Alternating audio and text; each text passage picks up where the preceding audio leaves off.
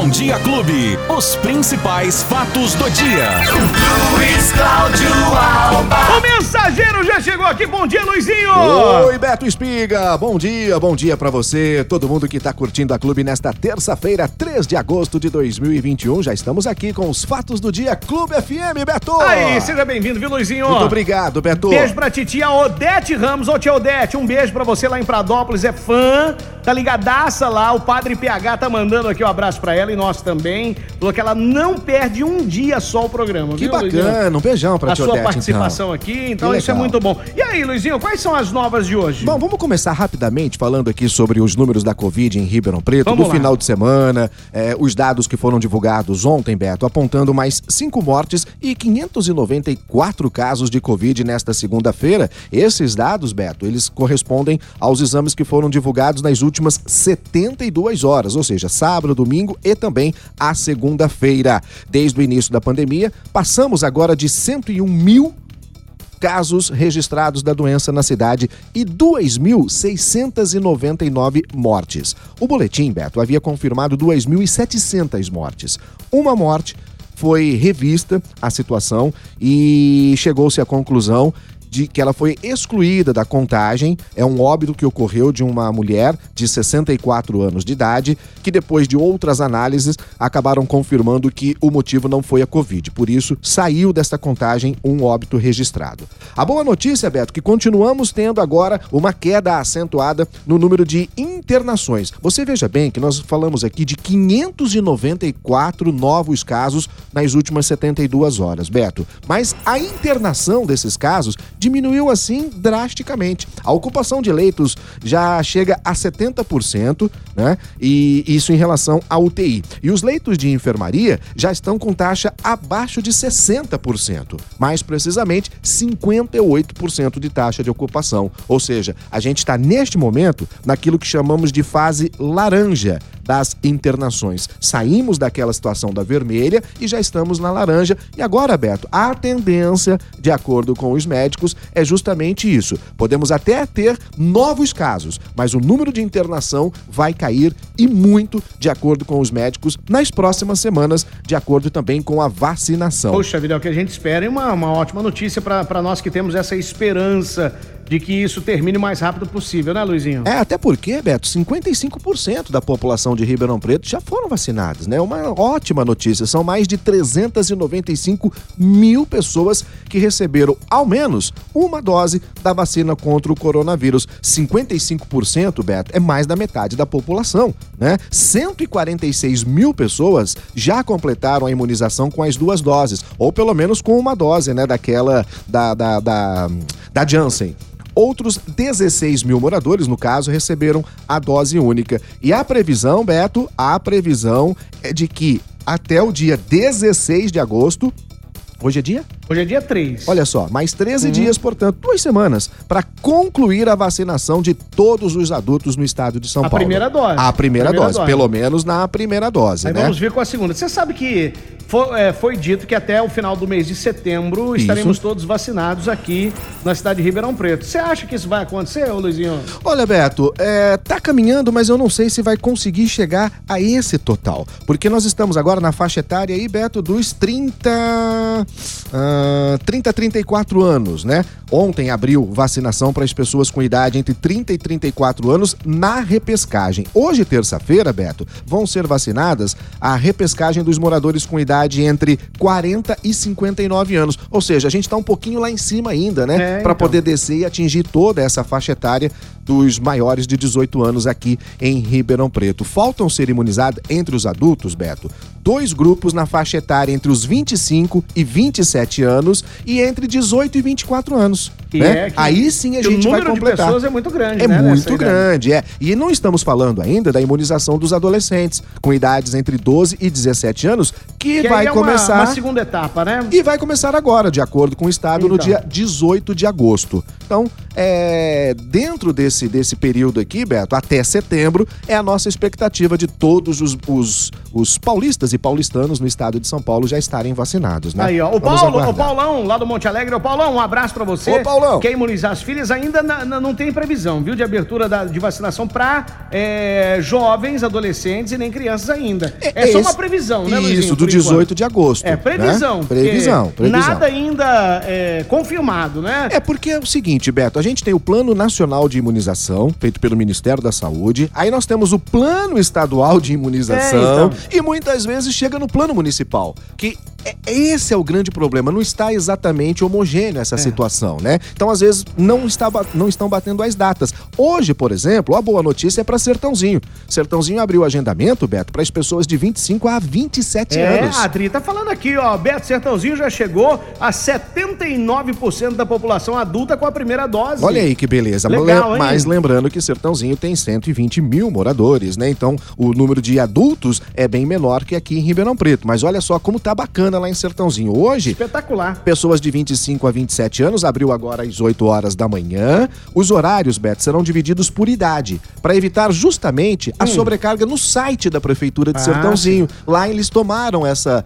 essa, essa decisão e aí quando você entra no site, como é por hora, você consegue fazer o agendamento. Por exemplo, agora às 8 da manhã, abriu para quem tem 27 anos. Ao meio-dia, vai abrir para os de 26 anos. Às 3 horas da tarde, para quem tem 25 anos, ok? Já lá em Cruz das Posses, não tem agendamento. A pessoa vai diretamente lá no posto de saúde, no complexo de saúde Edgar Silveira Pagano, e lá mesmo ele já marca pessoalmente, faz lá e quem sabe já até toma a vacina também, Beto. Então é isso. Sertãozinho tá bem adiantado e tá muito legal a vacinação aqui na cidade vizinha, Beto. Muito bem. E aí, Luizinho? Ó, mês de agosto vai ter três ondas de frio, hein? Segura aí. A gente Ah, tá começando o mês de era- agosto. era a última onda É, de frio. Tem não. mais três? Não Mais brinca não, não três brinca que não. vem por aí, Beto. Tá brincando, e aí? Hum. vai ser o, o, o, o, o- o mês mais frio do que os demais que nós já tivemos de acordo Cê com tá o clima-tempo. Pior que essa friaga que tivemos agora, esses Pi- dias? pior Ah, que essa, tá Beto. E, ó, brincando. a primeira já chega agora, depois de amanhã, viu? Dia 5. Nossa. Depois vamos ter uma segunda onda de frio no dia 18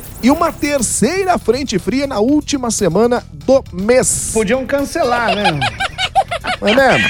Tem jeito de cancelar, não, Beto? Ah, é. Tá doido, só. Bom, e temos também as informações dos Jogos Olímpicos de Tóquio, a Olimpíada do Japão, Beto Vamos Espiga. agora? Vamos falar de Olimpíada, já, então? Já com as Olimpíadas? Ah, afinal de Então contas... solta aí pra mim! Clube. Agora na. Olimpíadas Tóquio 2020. Tudo o que acontece direto do Japão. Olimpíadas Tóquio 2020. Luizinho traz agora essas informações das Olimpíadas do Brasil fazendo bonito, hein, Luizinho? Tá bonito, hein? Que bonito. A Martina Grael e a Caena Kunze conquistaram a medalha de ouro na vela. Bicampeãs! É o bicampeonato olímpico. Elas, na verdade, ficaram em terceiro lugar na última regata, Aham. Beto. Mas, com os pontos que já haviam acumulado, Martina Grael e Caena Zunen, medalha de ouro no, na vela. E elas que é, saíram nessa última etapa com uma estratégia diferente, né? Se desagrupando da- das outras velas, né? Isso. Fez um contorno diferente lá e assim mesmo conseguiram faturar o ouro, hein, Luizinho? Que bacana, né, estratégia, hein? cara? Que estratégia. Foi muito bacana, muito legal. É o bicampeonato olímpico desta dupla.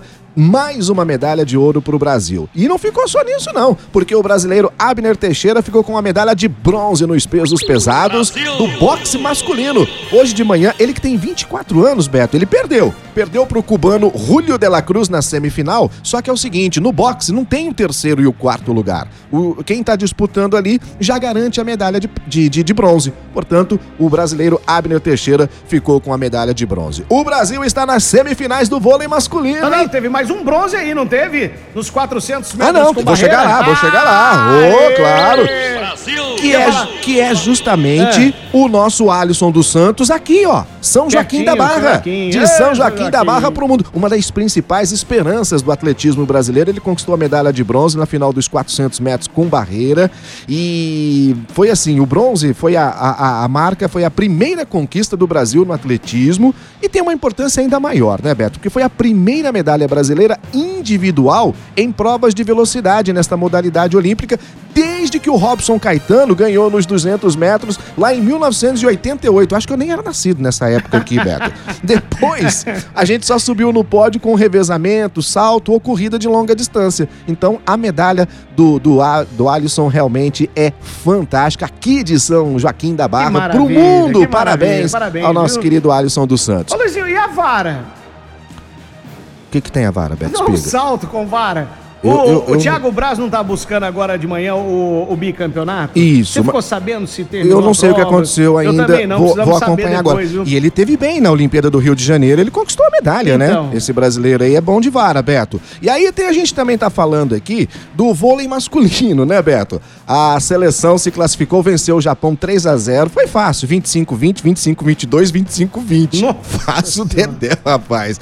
E, e, e agora a seleção vai reeditar, Beto, o único jogo que ela perdeu até agora lá em Tóquio. Justamente contra quem? Contra a Rússia. Então. O jogo é rapaz. é quinta-feira, uma hora da manhã, no horário de Brasília. Na primeira fase, os russos atropelaram os brasileiros por 3 a 0 e agora vão se encontrar então nas semifinais do vôlei masculino. Agora Beto. me fala uma coisa, que sufoco foi esse Jogo do Brasil Rapaz. e México hoje, futebol masculino. A seleção olímpica do Brasil passou apertada, hein? Quem vê o resultado, 4x1, fala: é, opa, tudo tranquilo. bem. Mas foi nos pênaltis. Nos pênaltis, nos pênaltis, né? O jogo foi aquela coisinha, foi horrível, né? Nossa, foi de dar sono. Ainda esquisito. mais de madrugada, Beto. Tá louco, deu mais sono ainda. Empate sem gol no tempo normal, sem gol na, classific... na, na, na prorrogação e a classificação só veio nos pênaltis. A final, Beto, vai ser sábado já, já garantimos uma medalha, né? É, Pelo menos já... a medalha de prata tá garantida. Isso, já tá, já tá né? garantida. A de bronze, né? Já tá garantido, porque ainda tem dois. É, isso. É isso, não, a de prata. Não, a é de prata, que já é, já é a final. Já é finalista, né? Isso, é. é. Isso. Então é o seguinte, a final será sábado, 8 e meia da manhã, contra o Japão ou a Espanha. Beto, quem que você prefere aí, hein?